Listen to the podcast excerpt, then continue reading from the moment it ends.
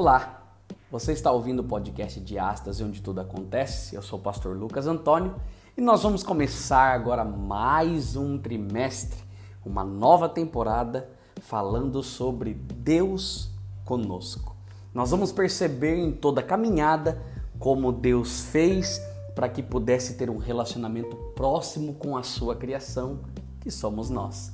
Mas eu não estou sozinho. Eu estou com a Silvia, o Gilberto e o João Lucas para que possamos, num papo descontraído, mostrar como que Deus se revela no nosso meio.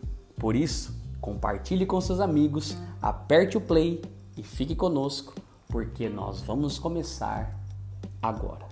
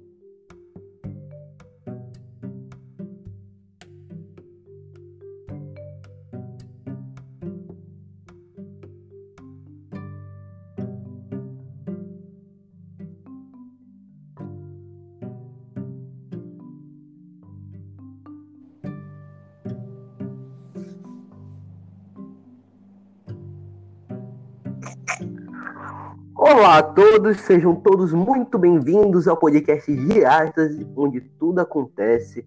Tenham uma boa noite, uma boa tarde, um bom dia, uma boa madrugada. Seja esse qualquer horário que você esteja escutando esse maravilhoso e magnífico podcast.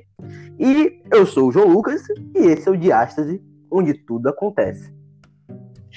Meu nome é Gilberto e quando decidimos servir a Deus, não devemos temer a palavra escravidão pois o nosso Senhor também chama seus servos de filhinhos. Eu sou a Silvinha e o chamado de Deus para nós nem sempre vem através de um anjo, através de uma carta ou em uma, um grande letreiro. É preciso confiar primeiro e assim aceitar e viver esse chamado. Rapaz, que frases maravilhosas. Frases essas que você só encontra aqui no podcast de Estas.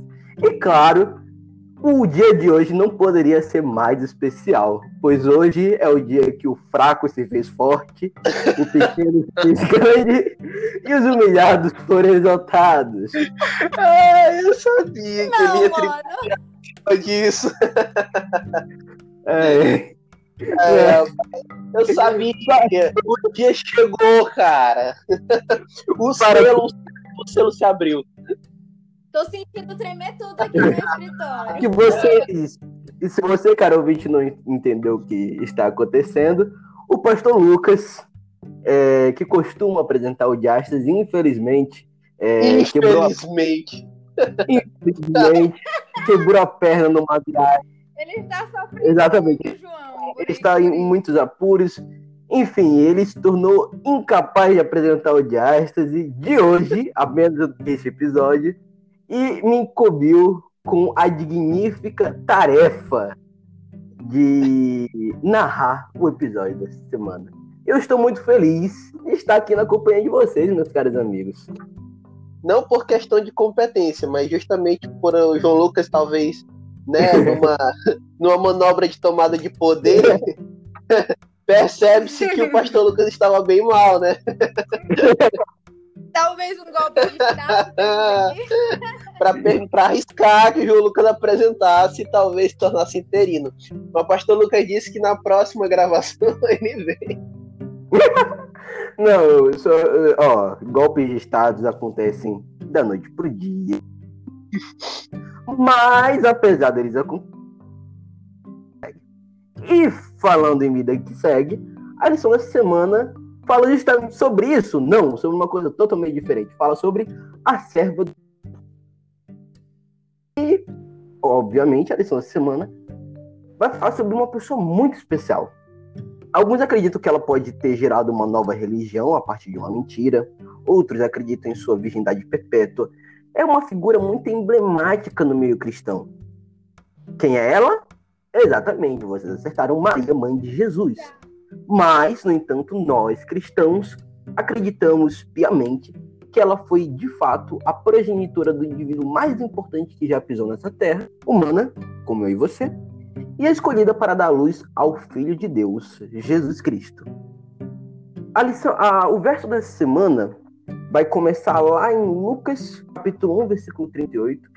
Eu queria comentar sobre ele porque chamou muito minha atenção.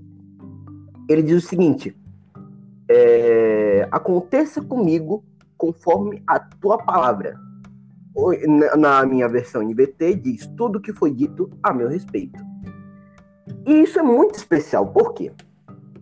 A semana vai tratar sobre o nascimento sobrenatural de Jesus Cristo. É...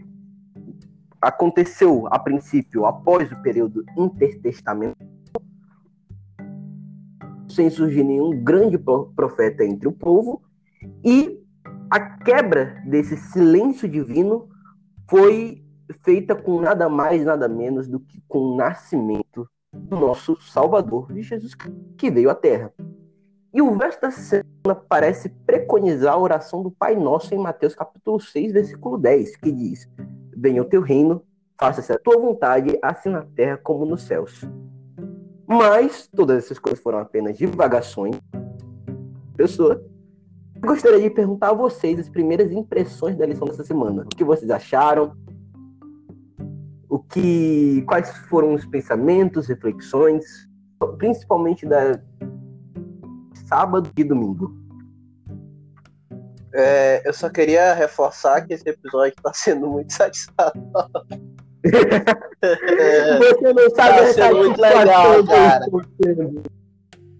Apresentar isso. Ai, ai, tá, tá sendo legal. Mas Muito não sei se a Silvinha pode né, começar primeiro, aí depois eu pego o gancho dela, não tem problema.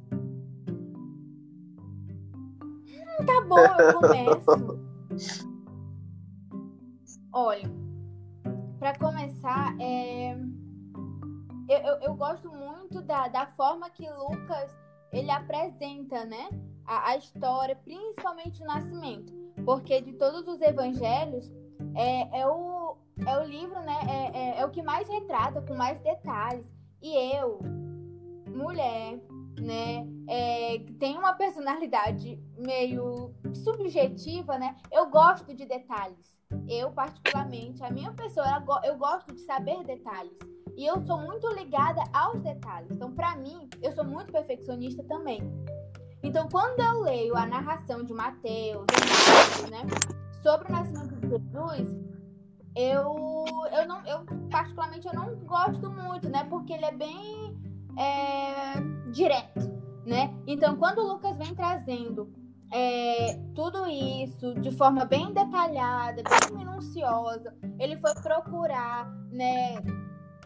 Bem, é, pessoas, ele não não foi uma testemunha dos acontecimentos do ministério de Jesus, mas ele teve acesso às declarações daqueles que foram testemunhas. Então ele fez um estudo de caso completo, né? Com pesquisas, de opinião, tudo. Ele fez um estudo de caso mesmo da vida de Jesus e deu pra gente. Então eu gosto.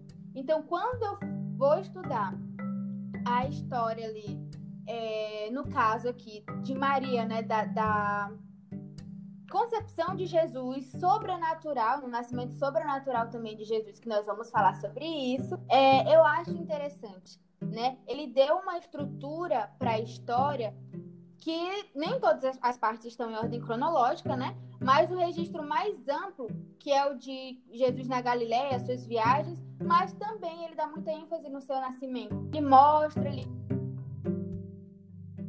se revelou né, de uma forma gradual, como a oposição também cresceu contra ele. E, gente, a parte do nascimento de Jesus, como ele conta é como Maria recebeu, é como ela fez até a Zacarias e sua esposa, que agora eu esqueci o nome, de Isabel. Quase Né, então fugiu. tudo- Quase fugiu o nome. Eu queria falar Ana Opa, Opa, livro errado. É, acho que eu tô confundindo as lições, são muitas lições aqui. Mas enfim, então é muito bonito. Então eu gosto, né? Principalmente por essa parte sobrenatural que a gente ainda vai falar depois, né? E principalmente a ênfase que ele dá pra, pra Maria e a questão dos pontos principais, né? Obediência, fé e confiança, que são coisas que a gente também vai tratar aqui na lição. Que maravilha! Pontos esses muito relevantes levantados pela parte feminina do podcast. Silvinha, muito obrigado. Você que é médico, me, me diga, olha, porque eu e nem e o, É. o rei Salomão, em toda a sua sabedoria, não, não consegue compreender o livro de Lucas por um simples motivo. Ele não é médico. Mas você, ah não, cara. Sim, em toda a sua- a sua sabedoria do quarto o quê? Quinto, aqui. Quinto período, você, em toda a sua sabedoria do quinto período, sabe muito mais que o rei Salomão em toda a sua sabedoria de toda a sua vida. Então, por favor, nos fale. O que, qual foi sua impressão, É, história dessa semana? Você que é médico, você que sabe o que Lucas quis dizer com cada coisa e a metodologia pela qual ele escreveu todo aquele livro, toda aquela parte do nascimento de Jesus. Silvinha, o João Lucas realmente ele tá tentando ganhar a gente, porque ele, ele está adorando fazer essa gravação. tá. Tá. ele tá sendo. Cara, todas as palavras dele, cara, estão, estão absurdamente, ridiculamente cronometradas e pensadas, cara. ego. Não há erros na narração. Hã? Meu ego tá inflado. É, Meu nossa, ego tá Assistindo- me assistindo no 12 segundo período. Só queria, só queria ressaltar aqui que não há golpe sem o povo. ele não esconde. Ele não esconde, senhoras e senhores, caros ouvintes. Qualquer golpe, qualquer golpe, se não for popular, não durará. A vontade do povo é a vontade de Deus. Eita, nada teológico, mas se servir, né, para os fins aí. Apenas para descontrair. Eu só tô imaginando. Oi? Eu só tô imaginando o pastor Lucas. Sim. Vai ser lindo, É. vai ser maravilhoso e eu vou adorar muito. Se ele Mas, voltar a ouvir de novo. Por favor, Gilberto. mas pegando um pouco assim a, a parte do que um pouco do que a Silvinha falou, do que você mesmo comentou, João. Lucas era médico. E se tem alguma profissão que tem que se preocupar mais com os detalhes, é, assim, dentre as profissões é a profissão médica, né? E assim, você percebe isso por quê? Não porque Lucas estava fazendo um procedimento, nem porque ele estava lembrando de uma receita de remédio, mas porque ele não estava fazendo a profissão dele, tá? Ele estava ali como historiador, e como historiador, ele se preocupou com os detalhes. Então, por exemplo, é Lucas que vai falar, né? que, é, vai comentar que Jesus suou sangue. É, é- é Lucas que vai dar os detalhes mais precisos da história. É Lucas que vai é, fazer todo um compilado a partir de relatos, a partir de pesquisas sobre quem é Jesus. Então, é, você percebe que a atenção aos detalhes vai dar um tom à história mais minucioso, mais preciso, e a gente vai conseguir se deleitar mais com as particularidades de cada personagem e do enredo em si. Isso é muito legal, eu acho muito bacana, porque tudo que é complementar a nossa experiência de conhecimento bíblico é válida, né? Sempre que a gente descobre uma coisa nova, sempre que a gente vê ali um detalhe que está falando mais da história do que a gente percebeu, isso aumenta, expande a nossa mente. E esse é o objetivo do Diastas, no final das contas, né? É você expandir a sua mente, porque uma vez que a sua mente ela se abre para uma nova ideia, nunca mais ela volta ao seu formato original, segundo a Abishai. Eita, rapaz, que comentário enriquecedor. Mas, porém, entretanto, todavia, é, vale ressaltar que a lição dessa semana não começa em, Lu, em Lucas capítulo 1, versículo 26. Ela começa muito antes com as profecias messiânicas. Mais especificamente, a profecia messiânica que mais dá espaço ao episódio dessa semana está lá em Isaías capítulo 7, versículo 14, que diz: Por isso o Senhor mesmo lhes dará um sinal. A virgem ficará grávida e dará luz a um filho e lhe chamará Emanuel. Isso é absolutamente fantástico, porque é, eu, eu acho engraçado, eu tava brincando um pouco com os meus botões e pensei o seguinte: se formos para a mitologia grega, nós veremos pessoas dando à luz, embora seja para justificar alguns possíveis episódios de traição. E aqui no Brasil é diferente. A lenda do boto cor-de-rosa ela é uma história, um conto criado, uma ficção criada é, por mãos humanas. Mas quando a gente vai para o bíblico, nós vemos um relato que foge totalmente das mãos humanas, da capacidade imaginativa humana. Uma coisa totalmente fora dos padrões e que só poderia ter acontecido de fato, tanto pelo rumo que a história toma, como pela riqueza de detalhes. A gente vê no relato de Lucas, capítulo 1, mais especificamente é, o versículo 26, que. É, um minuto. Aí. A gente vê a exatidão do mês, a cidade que Jesus nasceu. Nós vemos todos os personagens com nomes e um evento sobrenatural. Uma virgem dando luz a um filho, ficando grávida. E isso é uma história um pouco, pode parecer um pouco absurda, né? Imagina alguém nos nossos dias vir e falar: é, olha, nunca casei com ninguém, me deitei com ninguém e fiquei grávida. O que vocês achariam que isso aconteceria? O que vocês achariam, como vocês achariam que a sociedade enxergaria isso nos dias de hoje? Bom, eu não sei se a Silvia quer começar com a fala, mas não, eu... como eu empurrei a primeira parte para ela. É perfeito, porque aqui a gente tem uma pessoa que tá namorando, um José da vida, que se encaixa perfeitamente na visão de José, e a Silvia. A versão feminina. A tia solteira? Exatamente. A tia dos gatos? Exatamente. A dos gatos. Ai, vocês são top. Não, é, imagina, Gil, imagina. Ah, eu não posso expor ela aqui no, no, nosso podcast, infelizmente, né? Mas a Dita Cuja chegar em você e falar o seguinte, Gil, eu tô grávida. E é num tema, porque é do Espírito Santo. Não. Imagina, vi coisa papel pra cima de tu.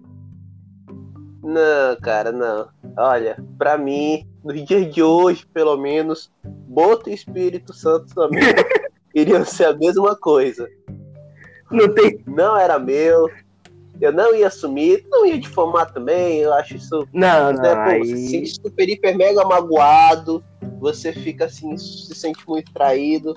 Mas, assim, você bater, é, difamar, etc não tem necessidade, cara. Eu sei que você tá chateadíssimo, né? Compreendo, às vezes, quem, quem fica com raiva começa a falar descontrolado, mas não é motivo, não é justificativo, tá? Tipo, a pessoa tomou a decisão dela, foi uma péssima decisão, mas. Enfim, eu ficaria desolado. E você, Silvia? e... Opa, foi, foi mal, foi mal. Pensava que você já tinha terminado. Por favor, prossiga. Não, não, eu só ia dizer assim que é, o mais, e eu vou voltar a comentar isso depois que a Silvia falar o que ela for falar, o mais, o mais é, uma, assim, o que eu mais destaco na história de José e Maria, e que se acontecesse comigo, né, vamos dizer que a gravidez fosse de verdade, no caso de verdade de ser de Deus, eu me sentiria injustiçado. Simples assim. Podia ser Deus, podia ser Espírito Santo, podia ser a Trindade toda.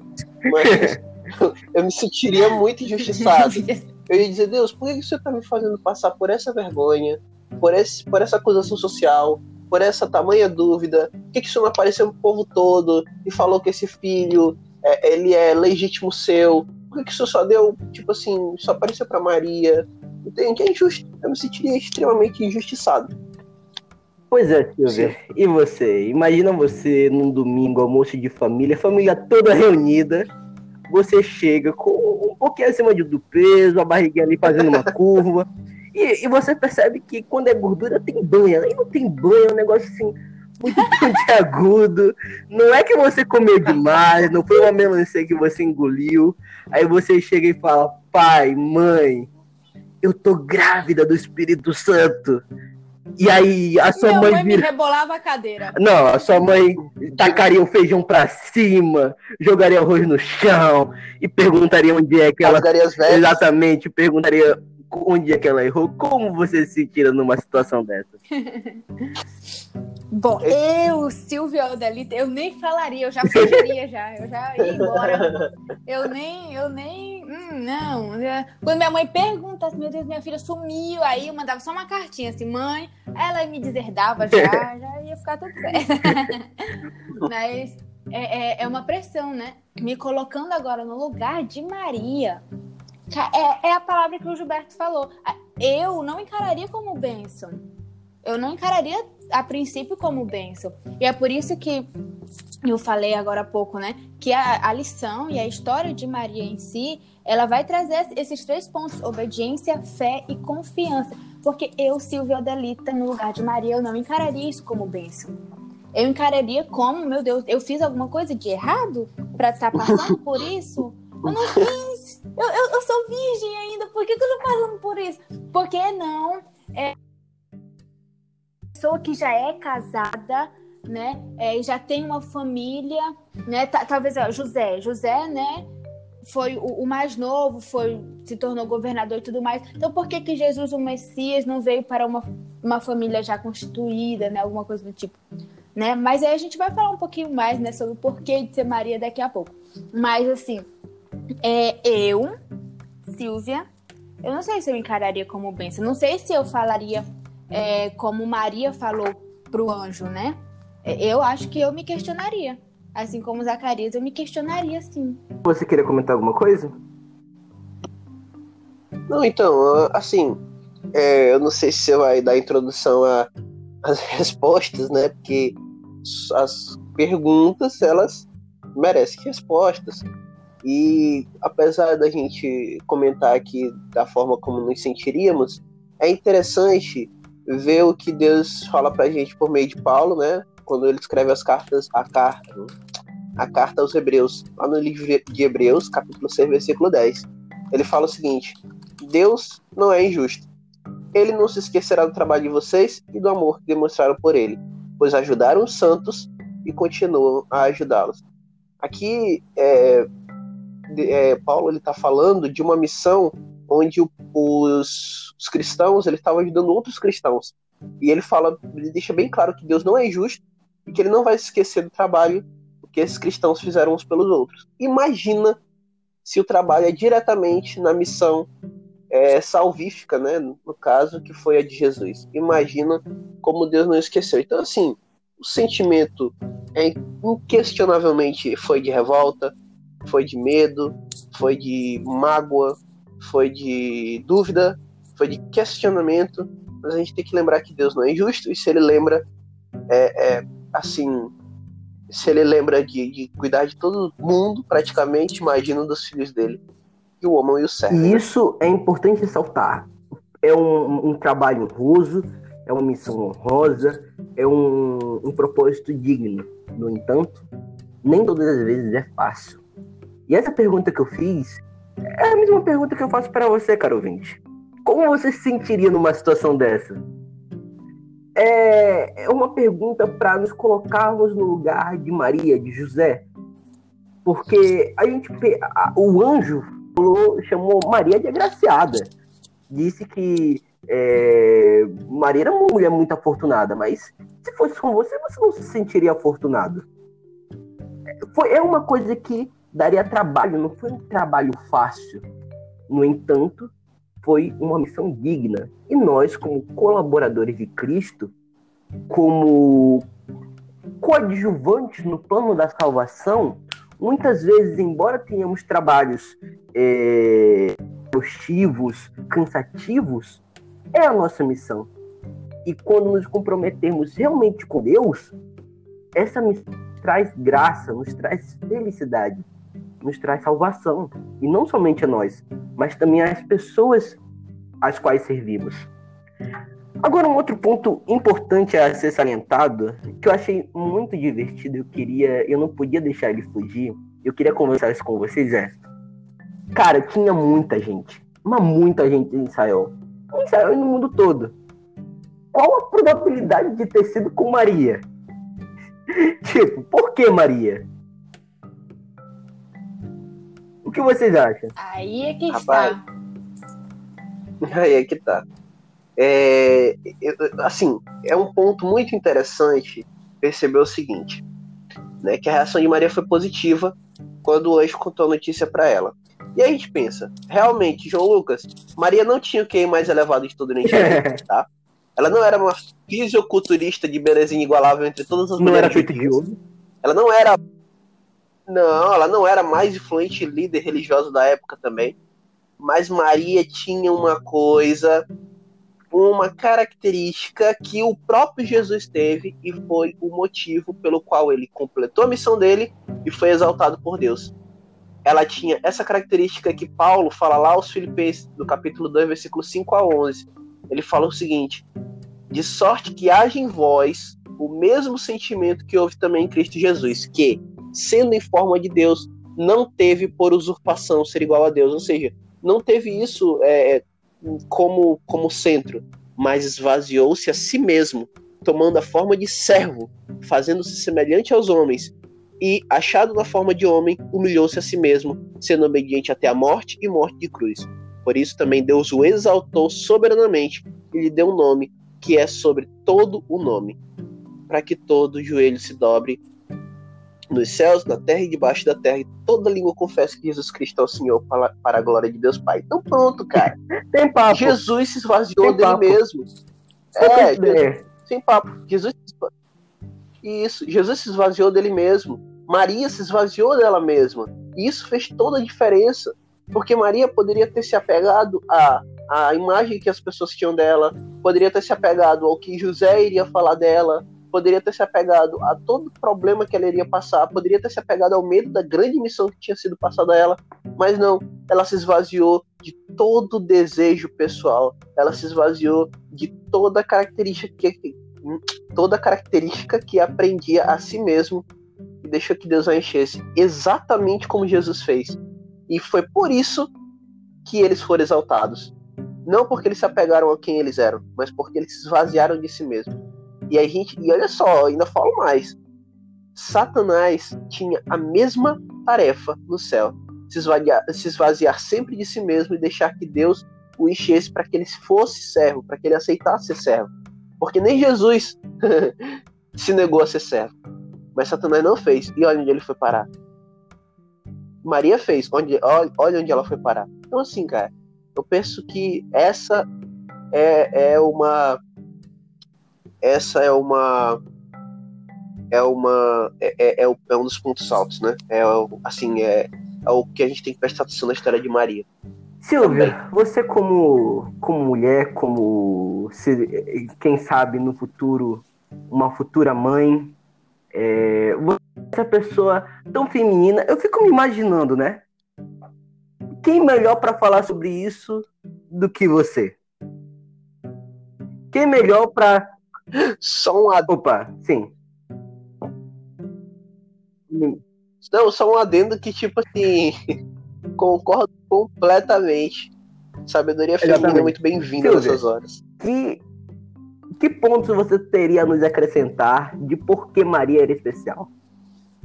Você, eu imagino Olha, você eu lendo Fiquei, fiquei desconectada por alguns minutos aqui, não sei o que o Gilberto falou, eu não ouvi nada do que o Gilberto falou, mas enfim, vamos lá.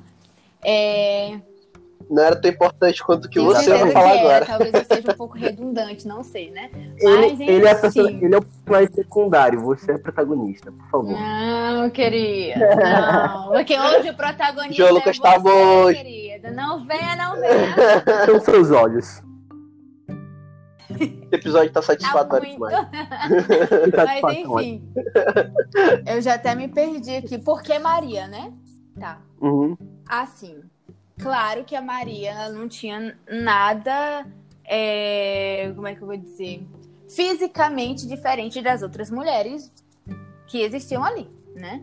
Ali com certeza existiam mulheres mais bonitas, né? É, Maria não era nenhuma Miss Universo, né? Não era. Ela não era uma a, a mulher mais inteligente, né? Não era nada disso Não era uma lady também. não era uma lady, não era. Ela não era a pessoa com mais seguidores, né? Mas ela tinha uma coisa importante, né? Que, na verdade, três coisinhas importantes, que são os três pontos que eu sempre né, estou repetindo. Ela era obediente, ela tinha fé e ela tinha confiança.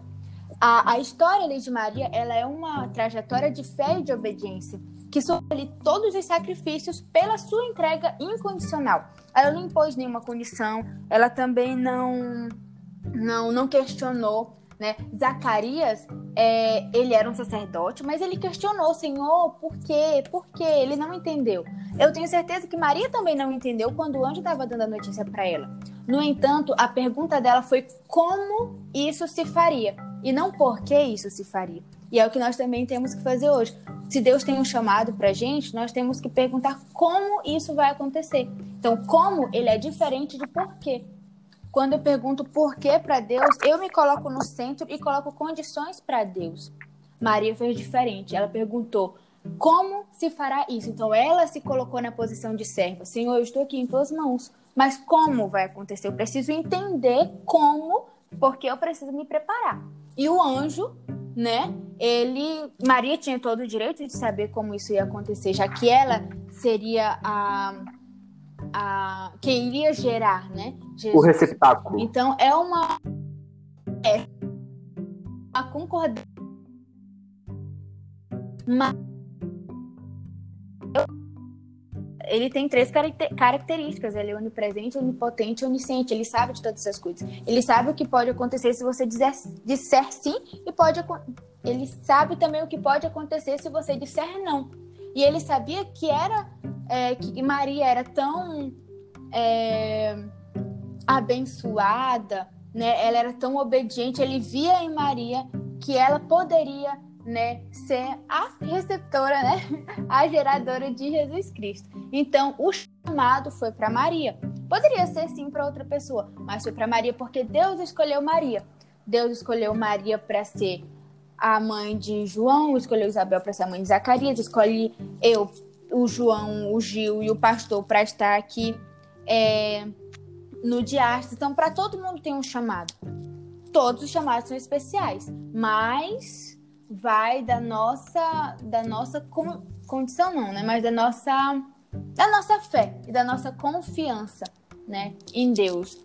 Porque Deus ele não vai vir alguém a fazer alguma coisa. Não. Vai do, do meu entendimento, da minha consciência, em dizer sim, Senhor, estou aqui, envia-me a mim. Maria fez se esvaziar, nos esvaziar de nós mesmos, que é dificílimo, muito difícil, principalmente nos dias de hoje. Mas Deus é especialista em realizar o impossível, né? Basta apenas dar oportun- oportunidade dele agir, né? E ele vai alterar o rumo, assim como alterou o rumo da vida de Maria, né? Ela, eu tenho certeza que Maria nunca esperou isso, né? De ela ser a, a, a mãe do Messias, né? Mas foi ela. Perfeito, muito bem. É, você falou dois pontos que eu quero comentar antes de fazer um breve estudo de caso. É, paralelamente à gravidez de Maria, e isso a lição não comenta muito, no entanto, quando vamos para o capítulo 4 da leitura dessa semana do livro Libertador, a gente tem uma ideia melhor. Paralelamente à gravidez de Maria, que gerou Jesus, nós temos a gravidez de Isabel, que gerou João Batista. E não vamos demorar muito nisso. Basicamente, o anjo surgiu para Zacarias e falou assim: Olha, Zacarias, você vai ter um filho, ele vai ser João. Só que Zacarias ele era velho, e Isabel também. E ele duvidou de que o Espírito Santo faria é, Isabel ter um filho de Zacarias. E por isso ele acabou ficando. Só que eu queria contrastar essa, esse aspecto de Zacarias e que eu repeti tanto em vários outros personagens bíblicos e quando eu vejo isso eu percebo por que Maria foi escolhida. Vamos lá. É, começando nosso estudo de caso. É, antes disso, o que eu quero depender, é, depender disso é basicamente que é uma lição de disposição e submissão. Tudo que a gente tem está sujeito à entrega. Se você tem um talento, você pode entregá-lo ao mundo em troca de dinheiro. Se você tem uma vontade, pode entregar ela é, ao, entre aspas, prazeres e delícias do mundo. Se você tem tempo, você pode investir em troca do sucesso de algo. Mas se você se, mas se dispor a Deus, demanda é, uma relação de servidão. Envolve muito esforço, mente e caráter. Tudo isso características que Maria tinha. E quando a gente vai para a Bíblia, mais especificamente lá em Lucas capítulo 1, versículo 29, a gente vê a primeira qualidade de Maria. Diz o seguinte: confusa, depois de ter recebido a notícia do anjo, né, que seria que ela estaria grávida de Jesus Cristo, Maria tentou imaginar o que o anjo quis dizer. Você percebe, você percebe que ela não se surpreendeu. Antes de tudo, ela se importou com o que o anjo queria falar para ela. Isso somente ela estava na missão. Melhor, eu queria ir um pouco mais além antes da missão dela, a sua mente já estava na missão. Por quê? Porque ela estava disposta. E ela amava Deus de todo o seu entendimento. Tanto que, através do seu entendimento, ela buscou compreender a tarefa dela em sua gravidez. E o segundo ponto, lá em Lucas capítulo 1, versículo 34, depois que o anjo é, disse, né, não tenha medo, Maria, ele será grande, ele reinará sobre Israel. Ela perguntou, como isso acontecerá? Eu sou virgem. Ela não perguntou isso duvidando, mas sim como, é, qual deveria ser o papel que ela deveria desempenhar. Ela estava disposta, ela amava Deus de todo o seu coração. Ela estava disposta a cumprir o que quer que o anjo falasse a ela.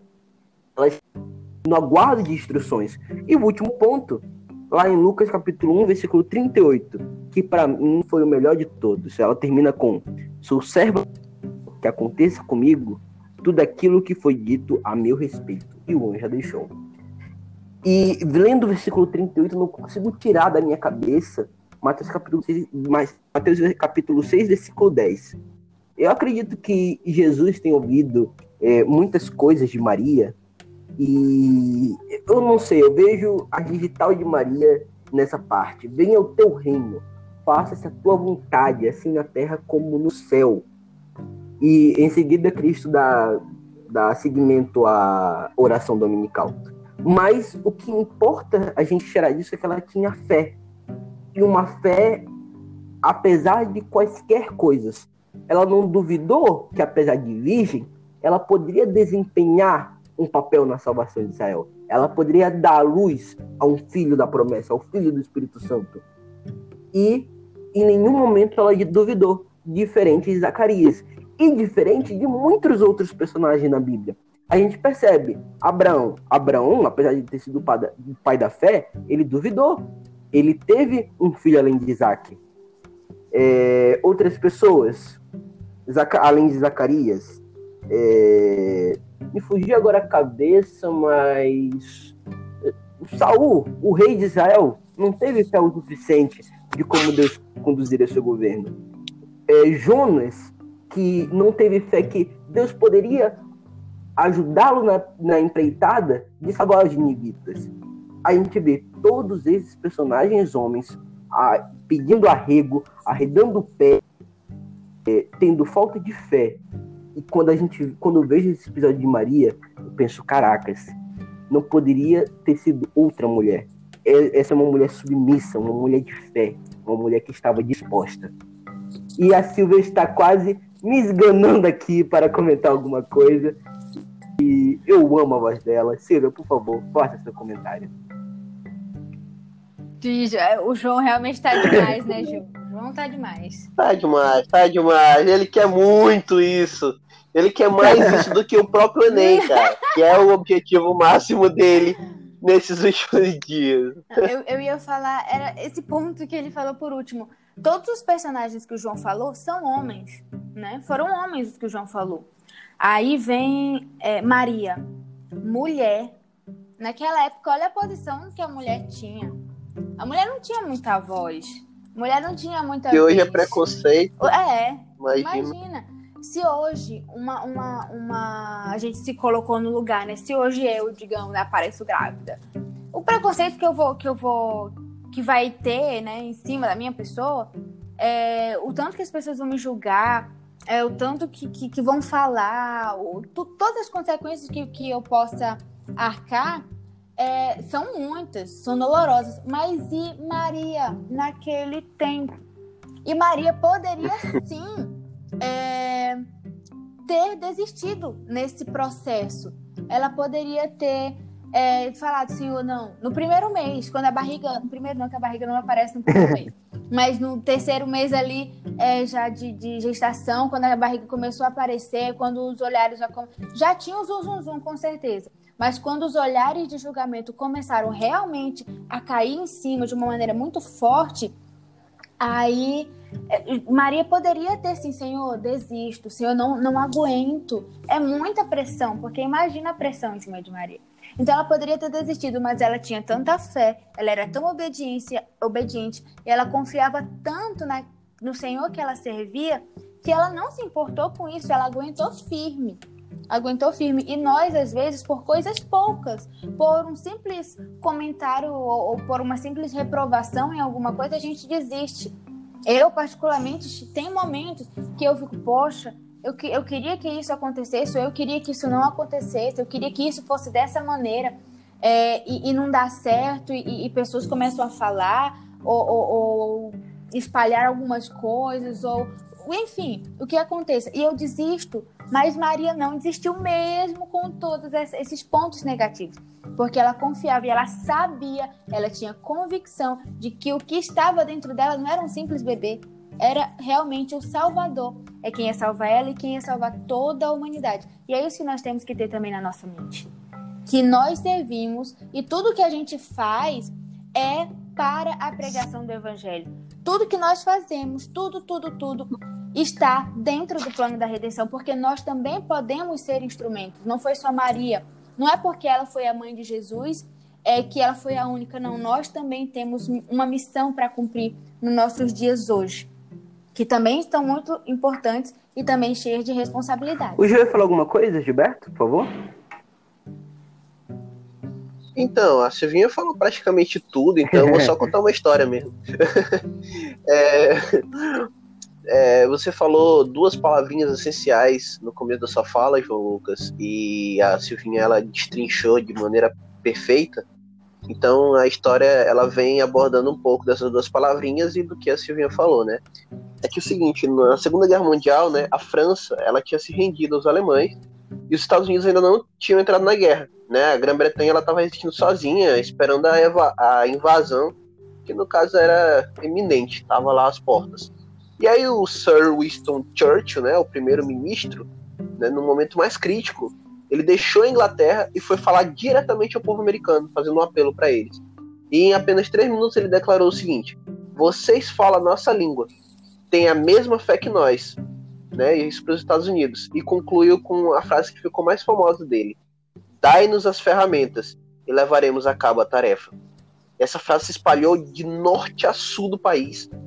Né? Ele tocou os norte-americanos de tal forma que eles fizeram um rebuliço e entraram na guerra, e isso mudou os rumos da história. Então percebam que disposição e entrega, assim como o Winston Churchill teve, né, para mudar os rumos da história, Maria teve para mudar humanidade. os rumos da história, da minha e da sua, da humanidade como um todo, literalmente, né, Rapaz. e do começo ao fim, porque Jesus ele morreu para pagar todos os nossos pecados, então é, é disposição e entrega. Que coisa, né? De historiador e pregador, todo médico tem um pouco.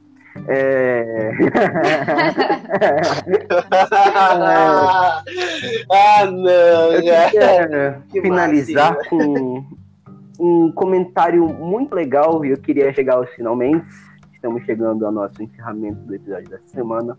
Mas eu não poderia me retirar desse ilustríssimo podcast sem é, esse versículo que está lá em Isaías, capítulo 6, versículo 8. Quando eu vejo Maria, eu me, me vem é, essa vontade, eu entendo que Isaías teve, essa vontade que Isaías teve. Quando lá em Isaías capítulo 6, versículo 8, após sua visão, ele diz o seguinte, depois que depois da pergunta, né, que Deus faz, quem farei? Quem irá por nós? Isaías responde, eis-me aqui, envia-me, envia-me, ó Deus. Isso é fantástico, porque ao longo da história, ao longo do maravilhoso e grandíssimo plano da salvação, Deus tem confiado um pouquinho do seu plano a cada cristão. Se a, se a salvação, se o plano da salvação fosse é, uma porta gigante, cada cristão teria uma chave para abri-la, sendo Jesus o nosso guia. E isso nos traz uma responsabilidade muito grande, porque cabe a nós, como seres humanos, embora falhos, no entanto, orientados pelo Espírito Santo, dar fim, terminar o trabalho que Cristo começou. E aí? Quem vai ter, completar essa obra? Vai ser você? Você vai deixar outra pessoa tomar o seu lugar? Ou você tem certeza que se entregará de corpo e alma? Eu queria terminar com os comentários finais, as observações finais do Gilberto e da Silvia. Gil, por favor? Olha, é, em primeiro lugar, a Bíblia diz que todos possuem um Senhor, tá? Nenhum homem ou qualquer criatura pode reivindicar ser Senhor de si. Todos servimos a alguém. E sabendo isso, o apóstolo Paulo ele faz uma excelente exposição né, dessa ideia lá em Romanos 6, né, na carta aos Romanos, quando ele fala da servidão do, do homem. Então ele fala assim no capítulo 6, no verso 16 a 18.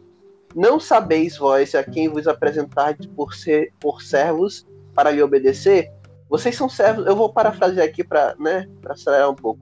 Vocês são servos de quem vocês obedecem, ou do pecado para a morte, ou da obediência para a justiça. Mas graças a Deus que vocês, uma vez que foram servos do pecado, vocês obedeceram né, é, de coração toda a doutrina que nós entregamos para vocês. E libertos do pecado, vocês foram feitos servos da justiça. Mas agora que vocês estão livres desse pecado e são servos de Deus, vocês têm o fruto para santificação de vocês e por fim a vida eterna. Então, tipo assim, acordem, né? Não percam isso de vista. E aí ele termina na famosa frase: Porque o salário do pecado é a morte, mas o dom gratuito de Deus é a vida eterna por Cristo Jesus, nosso Senhor. Então, gente, a, a questão da servidão, que é um dos maiores destaques na lição de hoje, né? É, ela é o seguinte: ela não se trata a respeito de você se submeter a algo que você não vai gostar. Não se trata só disso. Se trata de você se submeter a algo que vai te salvar, que vai te dar frutos para você se santificar e, por fim, que vai ter como desfecho a vida eterna. Seja qual for a sua missão, seja qual for o seu dom, seja qual for a sua responsabilidade e os obstáculos que você vai ter que enfrentar. Lembre-se, é assim como Paulo apresentou o pecado como senhor de escravos, né? Ele apresentou Deus como um senhor de servos.